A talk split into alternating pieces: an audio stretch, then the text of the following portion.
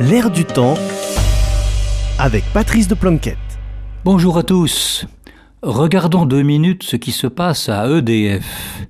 Sa situation est désastreuse, avec en 2022 les pires résultats depuis la fondation de cette société en 1946.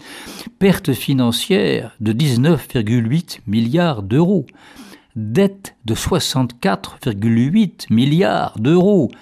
Et pourquoi? Alors on accuse à bon droit la mise à l'arrêt des centrales nucléaires sans examiner toutes les causes de cette mise à l'arrêt. On accuse aussi le réchauffement climatique, auteur, oui, de la sécheresse qui pénalise les centrales hydroélectriques.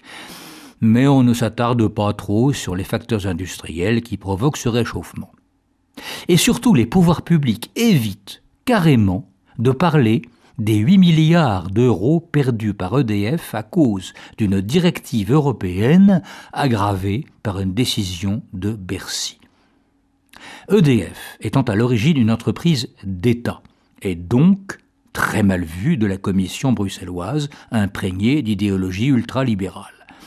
D'où la directive européenne vieille de 10 ans qui impose à EDF, au nom de la libéralisation du marché, de vendre et à prix fixe une partie de son électricité nucléaire à des sociétés privées baptisées fournisseurs alternatifs. Le prix fixe, c'est déjà une perte pour EDF.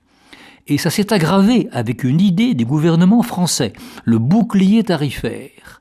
Au nom de cette idée, l'État actionnaire a imposé à EDF de porter à plus de 40% de sa production le volume d'électricité bradé aux prétendus fournisseurs alternatifs, d'où les 8 milliards d'euros perdus par EDF et qui ne sont pas pour rien dans son catastrophique bilan 2022.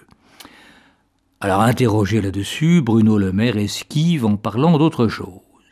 On le comprend, la situation est injustifiable l'autorité de l'État actionnaire est utilisée au détriment d'une grande société emblématique fondée par l'État autrefois, c'est-à-dire au temps où l'on pensait que la mission de l'État était de conduire le pays vers l'autonomie énergétique.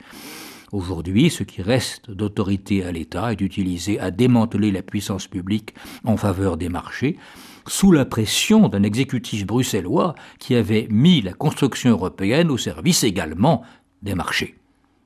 Alors les syndicats demandent l'abrogation immédiate de la directive européenne qui creuse le déficit d'EDF. Il pourrait se rappeler aussi que la Commission souhaite le démantèlement pur et simple d'EDF au profit d'opérateurs privés, plus ou moins fiables. Et il pourrait se demander quelle est la légitimité de tout ça. À la semaine prochaine.